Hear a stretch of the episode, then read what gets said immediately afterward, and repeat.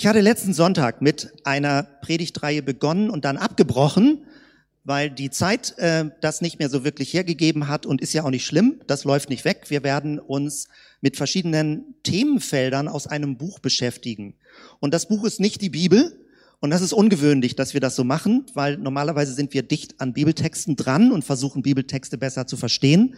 Aber leider ist es so, wenn man für viele Jahre christlich geprägt ist, bekommt man sowas wie eine Brille auf, so eine kulturelle Lesebrille oder eine christliche Prägebrille, die einem manchmal gar nicht mehr auffällt. Und deswegen ist es gut, von Zeit zu Zeit sich durch Autoren, die einen anderen Blick oder einen anderen Erfahrungshintergrund haben, helfen zu lassen, äh, eine andere Brille auf Bibeltexte zu bekommen. Und heute möchte ich mit euch durch das erste Kapitel gehen, aber nicht jetzt so ganz genau durch das Kapitel dieses Buches. Das hat 14 Kapitel und ich möchte dann einige Vertiefungen oder Anmerkungen machen. Und du wirst es, wenn du auf unserem Mailverteiler stehst, wirst du dieses erste Kapitel zugeschickt bekommen, heute oder morgen, je nachdem. Und dann kannst du selbst Dinge nochmal nachlesen oder du bestellst dir auch das Buch. Das erste Kapitel hat das Stichwort Identität und um dieses Buch geht es. Noel Moles, Fingerprints of Fire, Footprints of Peace. Deswegen werben wir für dieses Buch, weil es bringt viele Spuren und Gedankengänge zusammen, wo wir als Gemeinde jahrelang drin sind, aber das nicht in einem Buch zusammenfinden. Häufig braucht man dann so mehrere Bücher, die stehen und dann fragt jemand nach, wo könnte man das mal nachlesen? Und dieses ist jetzt das Buch, wo man viele Dinge nachlesen kann, die uns wichtig sind. Das möchten wir gerne mit euch durchgehen und dich ermutigen, es selbst zu lesen. Als E-Book ist es ganz günstig. Bei Google ist es, glaube ich, bei fünf Euro oder so. Als Taschenbuch auch. Also man kann das leicht bekommen. Es ist aber auf Englisch.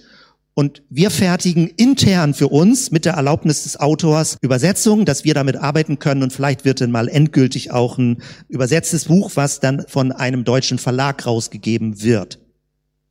Ich danke an dieser Stelle Jonathan, Jonathan hat uns mitgeholfen, also die Übersetzung, die es schon auf Deutsch gab, nochmal das verbessert und nochmal schöner gemacht, den Text. Also vielen Dank, das ist total super und hilfreich.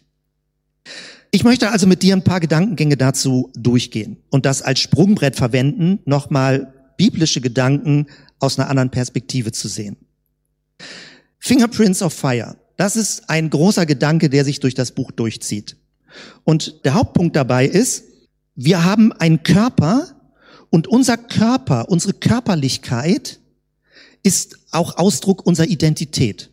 Du hast Fingerabdrücke, mit denen man dich identifizieren kann oder du hinterlässt DNA-Abdrücke, wenn du irgendwo etwas anfasst. Jeder ist besonders. Jeder Mensch ist besonders und unverwechselbar. Diesen Einstieg verwendet Noel, um eine Begebenheit zu erzählen. Er selbst ist Friedensaktivist und er war auf einer Konferenz eingeladen als Redner mit jungen Leuten. Und er hat also darüber gesprochen, wie verschiedene Religionen das Konzept des Friedens verstehen. Und wie es möglich ist, vielleicht auch einen gemeinsamen Nenner zu finden, wenn es um Friedensarbeit in dieser Welt geht. Bei aller Unterschiedlichkeit, die es natürlich gibt. Und nach seinem Vortrag saß er mit jungen Leuten beim Essen zusammen und hörte dem Gespräch zu. Und die einen sagten, stellten sich vor, weil die jungen Leute kannten sich so noch nicht, stellten sich vor und die einen sagten, oder die eine Person sagte, ich bin Christ oder ich bin Christin. Und jemand anderes fragte, bist du Buddhist oder ach, du hast muslimischen Hintergrund. Sie stellten sich also vor mit ihren Religionen, mit ihren religiösen Hintergründen. Und eine junge Frau hörte nur still zu und sagte die ganze Zeit nichts. Und dann an einem Moment, als alle geredet hatten und geplaudert und sich vorgestellt hatten, guckte sie in die Runde und sagte, ich bin Franka. Warum muss ich noch etwas anderes sein? Das ist der Satz, um drüber nachzudenken. Für dich. Ich bin Martin. Warum muss ich noch etwas anderes sein? Ich bin Marcella. Warum muss ich noch etwas anderes sein? Ich bin Vicky. Warum muss ich noch etwas anderes sein? Kennst du das, wie man auch Religion verwendet, um sich Aufkleber, so Labels draufzukleben? Also lass uns da mal so ein bisschen durchspielen, welche Labels es gibt. Die klassischen Labels, wo im Moment was so immer so Diskussionen laufen sind, bist du evangelikal oder liberal? Was fallen dir für Labels an, fromme Labels? Darfst laut was sagen, wenn du möchtest. Bist du charismatisch? Bist du wiedergeboren? Manchmal sogar hm? Geist getauft? Bist du Geist getauft? Bist du richtig Geist getauft?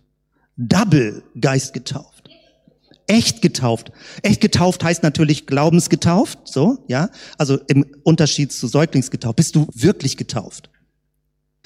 Wir haben Labels, wiedergeboren, geisterfüllt, bibeltreu ist noch gar nicht gefallen. Ganz wichtiges Label heutzutage. Bist du bibeltreu? Wofür braucht man Labels? Wofür braucht man das? Wenn wir mal alles zurücknehmen und sagen, du bist ein Mensch, eine Person, eine Geschichte, du bist geboren worden, du hast einen Körper und egal wo du dich bewegst, hinterlässt du Spuren. Fingerabdrücke, Fußabdrücke, du sprichst etwas, du guckst Leuten in die Augen, du hinterlässt Spuren. Jetzt Corona ist das ja extrem aktuell, du hinterlässt Aerosole. Ja, also selbst dein Geruch, ich habe vor kurzem einen Artikel gelesen, dass der Geruch eines Menschen wie ein Fingerabdruck ist. Du kannst am Geruch, also wenn du Hightech-Instrumente hast, exakt diesen einen Geruch unter allen Millionen von Menschen rausfinden. Die Art und Weise, was jemand für eine Geruchsaura um sich herum hat, ist ganz spezifisch, bist es du und niemand anders. Also es läuft zurück auf diese Frage. Ich bin Franka. Warum muss ich noch etwas anderes sein? Mach doch mal so für einen Moment Stille in dir drin und setz deinen eigenen Namen ein. Ich bin Punkt, Punkt, Punkt. Warum muss ich noch etwas anderes sein? Religion sind wie Kleidung. Weltanschauungen sind wie Kleidung. Das bin ich, da fühle ich mich wohl, so bin ich geprägt. Ich bin Westeuropäer, ich bin Weißer, dann sind wir plötzlich bei Rassismus. Es sind Labels, die wir auf uns kleben und auf andere Menschen kleben. Und wir hoffen, sie damit besser einordnen zu können. Wir kleben auf sie sowas wie eine äußere, unsichtbare Schublade drauf. Warum machen wir das? Nun, manchmal ist das ganz praktisch, dass das hilfreich ist, sich ein bisschen zu orientieren.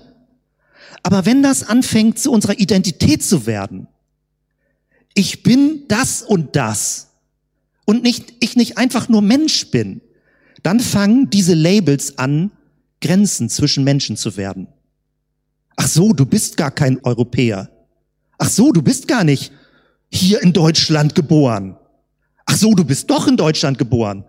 Manche Leute haben nicht die angeblich typische Hautfarbe für Deutschland und plötzlich denkt man, ach, die sind gar nicht in Afrika geboren, die sind hier in Deutschland geboren. Und plötzlich funktionieren die Labels nicht mehr. Noel Moles beginnt mit diesem Identitätskapitel, weil er sagt, wir müssen, wenn wir über Religion sprechen, über Jesus sprechen, darüber reden, dass Gott, unser Gott, nicht möchte, dass wir Labels auf Menschen kleben. Wir sind Menschen. Du bist ein Mensch. Manchmal ist es schon ein Label, ob du ein Mann oder eine Frau bist. Auch das ist manchmal schon ein Label, was nicht stimmt. Und man denkt, doch, es gibt nur diese zwei Schubladen. Warum? Warum nicht einfach ein Mensch? Und damit geht Noel Moles ins Alte Testament und geht zum Gottesnamen. Wir haben das ja in früherer Zeiten da mal ein bisschen ausführlicher auch über speziell diesen Vers, äh, 2. Mose 3, Vers 14 geredet, wo Gott sagt, ich habe jetzt die neue evangelistische Übersetzung, da sagte Gott zu Mose, ich bin der, als der ich mich erweisen werde. Sagt den Israeliten, der ich bin, hat mich zu euch geschickt. Und je nachdem, welche Bibelübersetzung du zur Hand nimmst, wirst du unterschiedliche Vorschläge für diesen hebräischen Ursprungstext finden. Wir machen das manchmal so ein bisschen luschig, wenn wir einfach im Deutschen sagen, ach so, das ist der Name Yahweh oder Yahweh. Die jüdischen Menschen, also gläubig jüdischen Menschen, sprechen diesen Namen nicht aus. Sie sagen Adonai, der Herr. Sie möchten nicht, dass der Name Gottes ausgesprochen wird. Warum? Weil sie es nicht könnten? Nein, erstens geht es darum, dass der Name heilig ist, dass man gerade nicht mit den Namen versucht, Zugriff zu haben auf eine Gottheit. Aber es wird noch viel spannender, wenn sogar dieser Name, der angeblich ein Name ist, gar kein Name ist. wenn es ein Nichtname ist, wenn Gott etwas zu Mose sagt, um gerade ihm zu sagen, ich habe nicht diese Art von Namen, wie ihn Menschen gerne hätten in Bezug auf eine Gottheit. Ich möchte nicht, dass ihr mir ein Label aufklebt. Ich bin ein lebendiger Gott. In unserer Kultur kennen wir von den Gebrüder Grimm dieses alte Märchen von Rumpelstilzchen. Und da ist in der Überlieferung noch ein bisschen drin, dass der Name Macht hat. Wenn du den Namen von jemandem kennst, hat er Macht. Und Rumpelstilzchen, genau das. Ach, wie gut, dass niemand weiß, dass ich Rumpelstilzchen heißt. Und damit wird der Zauber, der magische Zauber gebrochen. Und das ist eine ganz lange Geschichte, Religionsgeschichte. Wenn du den Namen einer Gottheit kennst, dann kannst du sie beschwören. Dann hast du magischen Zugriff drauf. Dann kannst du Formeln verwenden, auch vielleicht auch Gebetsformeln, um diese Gottheit dazu zu bewegen, etwas zu tun. Du versuchst also mit dem Namen auf die Gottheit zugreifen zu können. Manche verwenden auch den Namen Jesus so, als wäre das eine Zauberformel. Und wenn du ganz viel der Herr sagst oder Jesus sagst, dann kannst du damit die Kraft des Geistes in eine bestimmte Richtung lenken. Wirklich? Haben wir so ein magisches Gottesbild?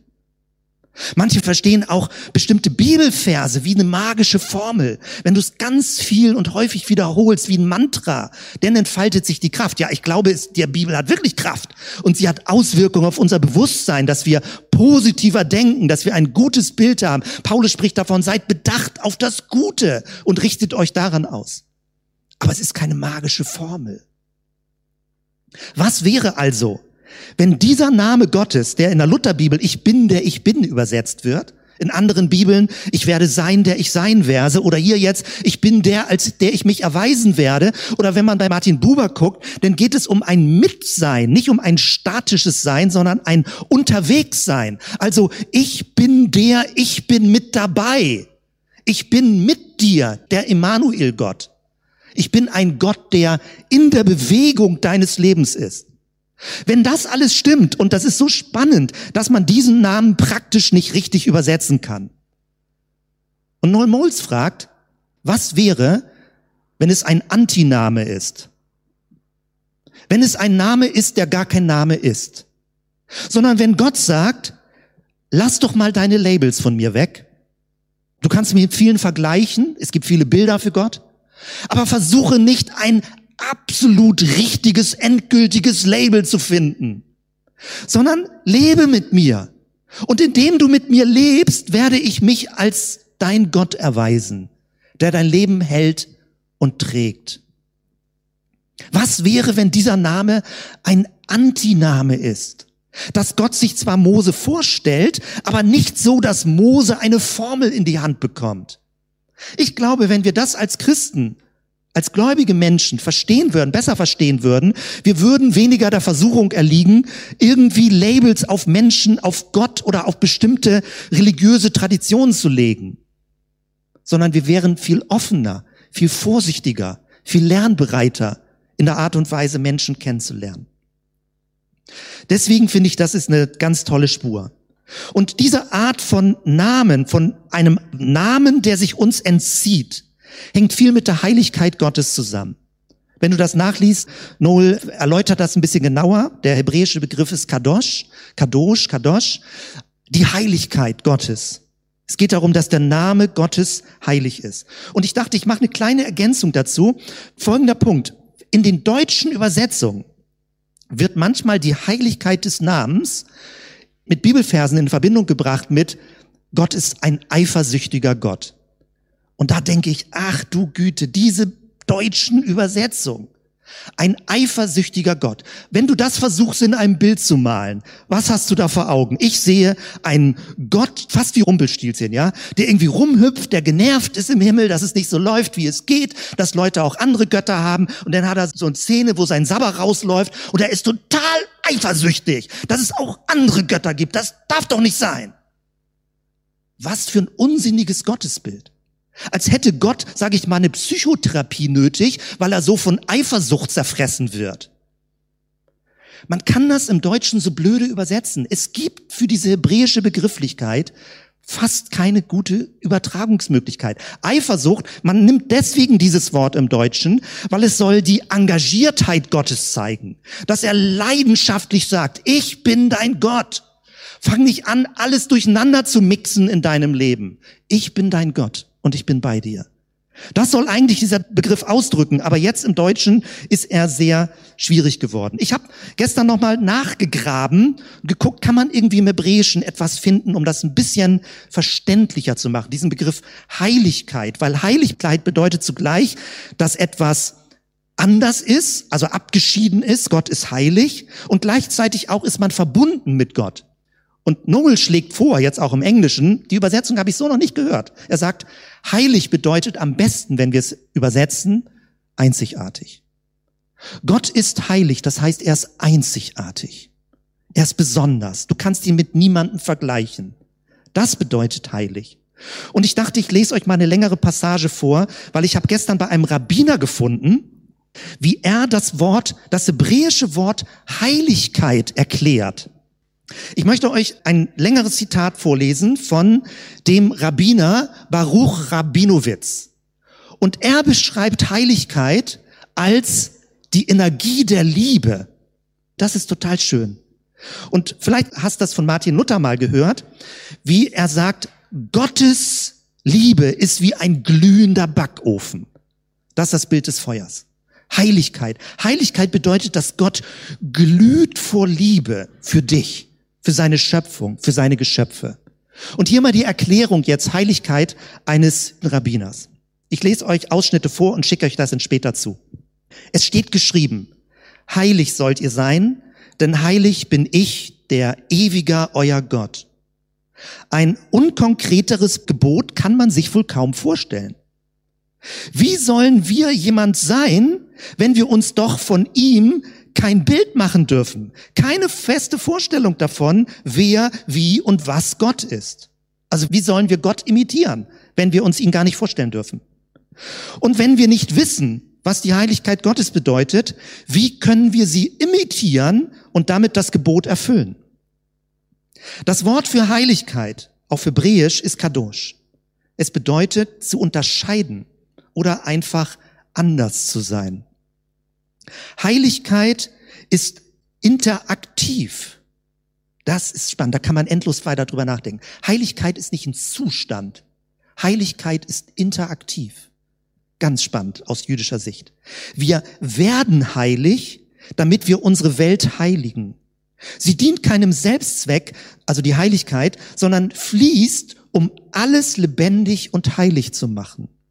Im Begriff Heiligkeit liegt auf den ersten Blick ein Widerspruch. Sich zu trennen, um vereint zu sein. Um heilig zu leben, brauchen wir keine Hilfe von außen, keine Gegenstände oder Rituale. Es geht darum, sich zu öffnen, um das, womit man in Berührung kommt, besonders zu machen. Im Judentum steht Heiligkeit im Gegenteil zur Askese. Sie ist nicht statisch oder dogmatisch, sondern beweglich und frei.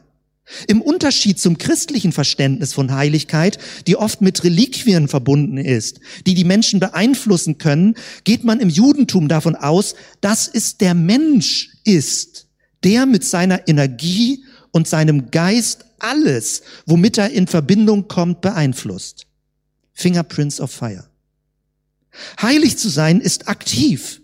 Es kommt aus der Tiefe der menschlichen Seele, die den Mut hat, die Besonderheiten anderer anzuerkennen und sie zu bewundern. Den Mut, mehr zu wagen. Eine solche Seele ist fähig, andere zu respektieren. Sie ist groß genug, um im Herzen einen besonderen Platz für die anderen zu schaffen an dem sie sich besonders fühlen können und dadurch geheiligt werden.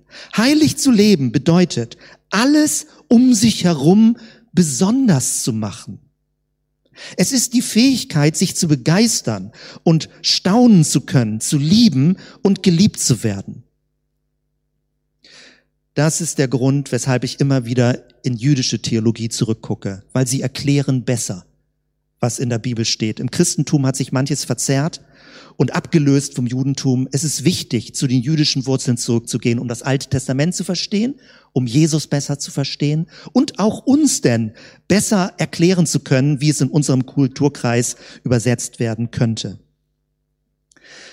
Wenn Gott also praktisch sich verweigert, diesen Namen zu haben, dann können wir was Ähnliches bei Jesus beobachten.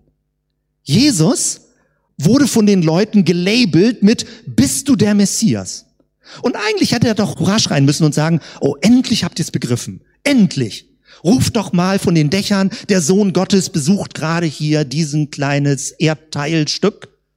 Macht mich bekannt. Labelt mich als Sohn Gottes.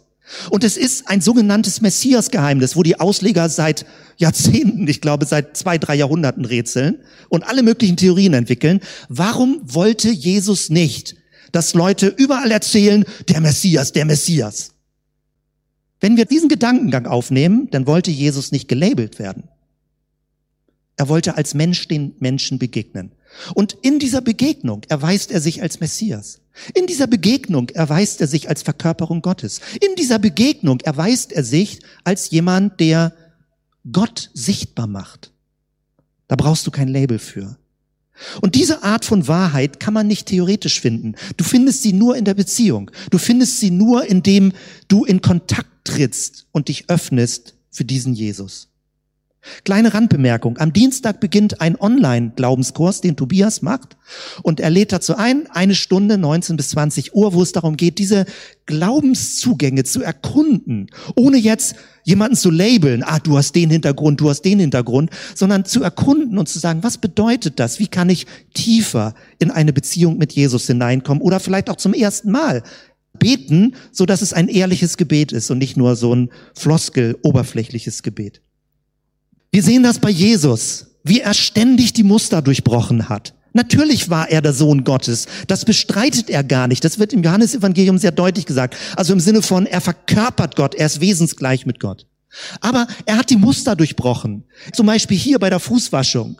Null erläutert das ein bisschen mehr, das überspringe ich jetzt, wie Jesus aufsteht vom Tisch und sagt, ja Leute, ich bin Lehrer, ich bin geistlicher, spiritueller Lehrer. Wenn ihr mich als Messias anerkennt, ja, so ist es und ich werde jetzt mich hinknien vor euch und euch die Füße waschen. Und plötzlich brachen alle Muster im Kopf zusammen und der Denkrahmen sprengte sich. Petrus zum Beispiel sagte, nee, es geht gar nicht. Also ein Messias darf sowas nicht machen. Jesus doch. Wenn ich das nicht tue, wirst du nicht merken, dass ich ein Diener für dich bin.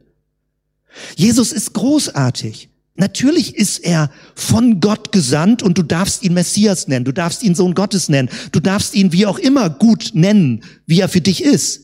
Aber achte immer darauf, dass die Labels nicht anfangen, eine Grenze zu werden für die Beziehung zu Gott.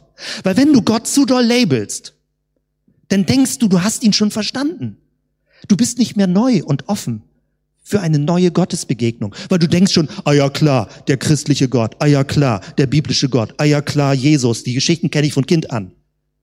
Das ist alles Ausdruck von Labels. Wenn dein Glaube langweilig wird oder geworden ist, denn ist das ein Kennzeichen dafür, dass du Gott gelabelt hast, dass du nicht mehr für Überraschung offen bist, dass er dich nicht mehr verblüffen kann, weil du kennst ja schon irgendwie alles. Das ist so spannend. Und Jesus ist immer frisch, immer neu, immer anders. Natürlich nicht völlig anders. Er ist zugleich vertraut, aber auch völlig neu und anders.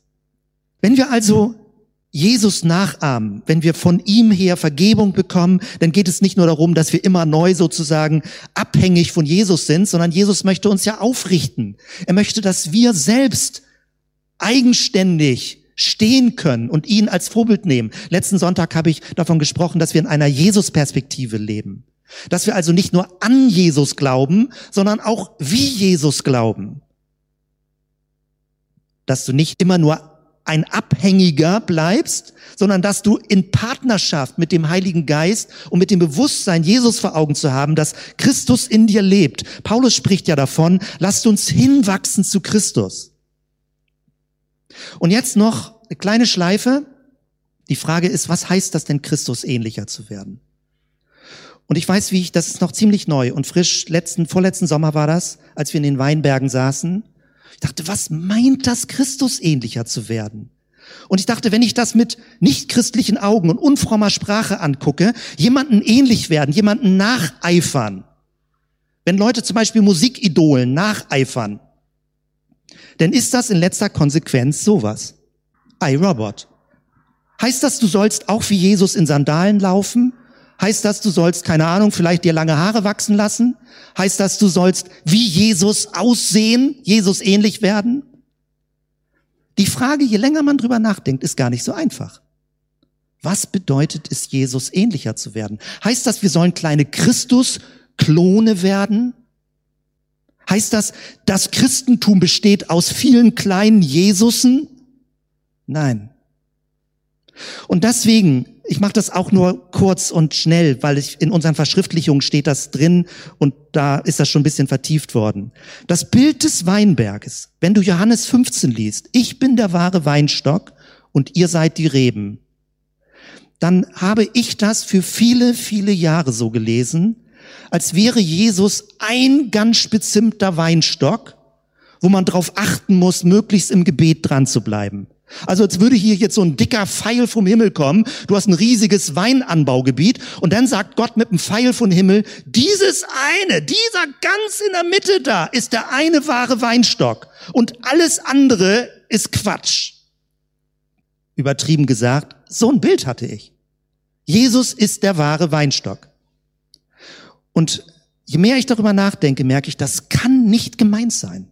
Als Jesus mit seinen Jüngern durch die Weinberge ging und davon sprach, der wahre Weinstock zu sein, da sind sie nicht an einem spezifischen Weinstock stehen geblieben und gesagt, Leute, ihr müsst immer wieder hier zurückkommen und diesen Weinstock zu einer Reliquie machen und diesen Weinstock anbeten, weil wenn ich weg bin, wird durch nur, nur dieser eine Weinstock an mich erinnern. Das kann nicht gemeint sein. Und deswegen würde ich es gerne anders übersetzen. Ich glaube, es meint, der wahre Weinstock, ich bin der wahre Weinstock, meint, wenn Jesus sagt, ich werde für dich zum wahren Weinstock. Jesus passt sich deinem Leben an. Jesus passt sich deiner Kommunikationskultur an, deiner Prägung an und Jesus wird für dich zum wahren Weinstock. Und damit sind wir wieder bei diesem Ursprungspunkt. Warum muss ich etwas anderes werden? Heißt das, wenn ich mich bekehre? Heißt das, wenn ich zum Glauben komme? Heißt das, wenn ich den alten Menschen ablege, dass ich jetzt vollständig eine christliche Gehirnwäsche durchmache und jemand anderes werden soll? So ist das für viele Jahre gepredigt worden. Und manche würden es, glaube ich, immer noch so predigen. Du wirst ein neuer Mensch, heißt, dein inneres Betriebssystem wird ausgetauscht, gelöscht und neu aufgespielt. Ein Christusbetriebssystem. Nein, Du bist ein Ebenbild Gottes. Du bist ein Bildnis Gottes. Und wenn wir über den alten Menschen reden, das ist ein riesiges, großes Thema, dann ist es nicht deine Identität. Der alte Mensch ist nicht deine schlechte Identität. Der alte Mensch ist sowas wie eine Hülle, die dich krümmt und ein wahres Bild Gottes, was du bist, verdunkelst. Christus befreit dich von dieser inneren Krümmung. Christus befreit dich von dieser Überlagerung des Bösen, von dieser Selbstzentrierung, von diesem Ego-Willen, der immer alles auf sich selbst krümmt. Aber Christus tauscht dich nicht aus, dass du jemand anderes werden musst. Und je mehr wir das verstehen, desto entspannter können wir als Christen leben, mit anderen Menschen leben. Du musst jemanden nicht zu etwas hinbekehren, sondern du musst jemanden einfach nur helfen, mit Jesus, mit dem, wie dein spiritueller Meister, ich formuliere jetzt unchristlich, dich befreit hat, anderen zu helfen, sie selbst zu werden, ihr wahres Selbst zu finden. Und das ist die Formulierung, die wir verwenden zur bestmöglichen Version unserer selbst werden. Es klingt ganz unchristlich und manche würden sagen, oh Leute, da habt ihr jetzt irgendwie biblischen Boden verlassen oder irgend sowas. Es geht ganz tief in Schöpfungstheologie rein. Du bist ein Gleichnis Gottes, aber es ist etwas verdunkelt worden und es krümmt dich immer wieder zurück auf dich selbst.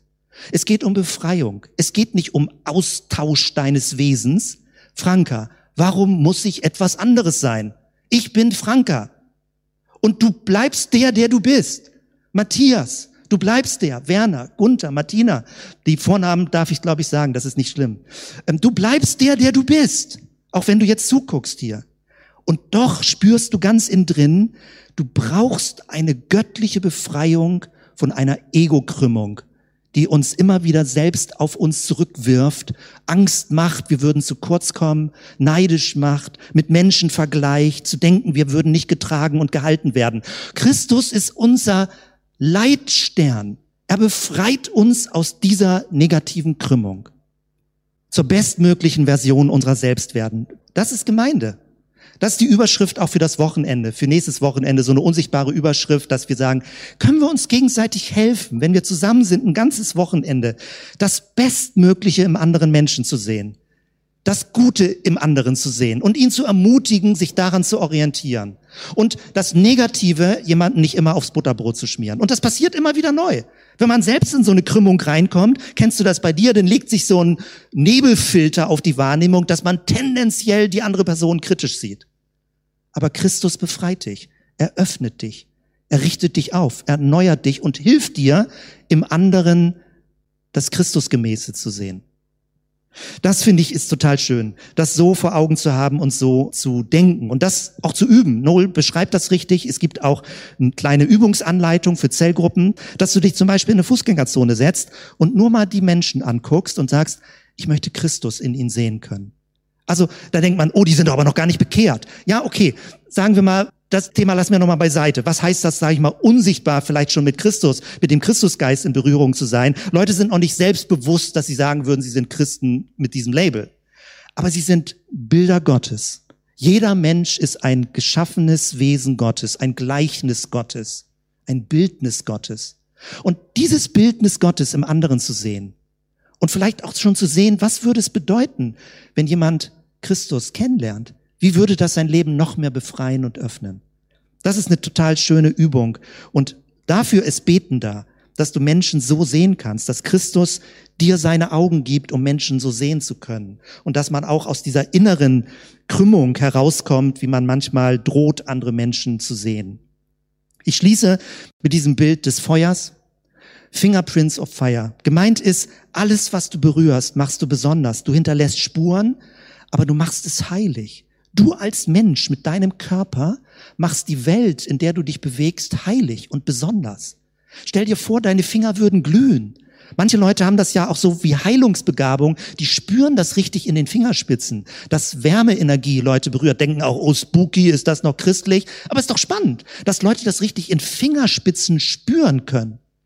Stell dir das vor, dass du etwas berührst, wenn du jemanden berühren darfst oder wenn du Pflanzen berührst, wenn du Boden berührst, dass du Dinge heiligst, indem du sie berührst.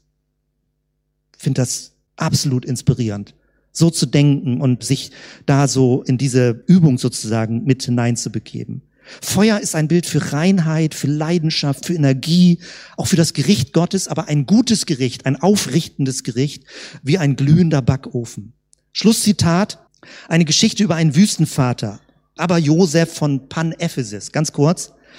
Die kleine Begebenheit geht so. Aber Lot, also Vater Lot, ging zu Aber Josef und sagte zu ihm, aber, soweit es mir möglich ist, spreche ich meine tägliche Liturgie. Ich faste ein wenig, ich bete und meditiere. Ich lebe in Frieden. Und soweit es mir möglich ist, reinige ich meine Gedanken. Was kann ich sonst noch tun? Dann stand der alte Mann auf und streckte seine Hände zum Himmel. Seine Finger wurden wie zehn Feuerflammen. Und er sagte zu ihm, wenn du willst, kannst du ganz Flamme werden. Lass uns aufstehen und zusammen beten. Herr, du sprichst von dem Feuer des Geistes, was du gibst. Und das ist irgendwie nicht so eine fromme Formel für irgendwie Bessergläubige, sondern es ist deine Leidenschaftsenergie, deine Liebesenergie, deine Vergebungsenergie, deine Barmherzigkeitsenergie in uns. Und unser Körper ist nicht überflüssig. Es geht nicht um geistliche Wahrheiten allein. Unser Körper ist ein Träger des Reiches Gottes, wo immer Menschen Kinder berühren und sie segnen, wo Ehepartner oder Freunde sich berühren, wo Hausgemeinschaften zusammen sind, zusammen essen und sich einander segnen berühren, wo du einen Stuhl berührst, wo du eine Pflanze berührst, wo du vielleicht einen Vogel, eine Katze, einen Hund berührst. Du heiligst die Welt um dich herum durch deine Fingerspitzen. Danke, Jesus. Danke für dieses super inspirierende Bild, so aktiv und lebendig zu leben und jeden Tag als geheiligt und besonders von dir zu erleben und auch zu dem zu machen. So bete ich für diesen Sonntag und für die nächste Woche, Herr, dass wir mit diesem Bewusstsein, dass wir Träger und Gefäße und äh, Fließendes deiner Heiligkeit sind, dass wir Dinge heilig machen und nicht eine Substanz nur heilig ist, dass du mit diesem Bild uns begleitest durch diesen Tag und diese Woche. Danke, Jesus, danke für deinen Geist, der in uns wohnt. Ich segne alle uns gemeinsam, die hier sind und die im Stream jetzt zuhören, dass der Friede Gottes ist, der höher ist als alle menschliche Vernunft. Bewahre unsere Herzen und Sinne in Christus Jesus, unserem Herrn. Amen.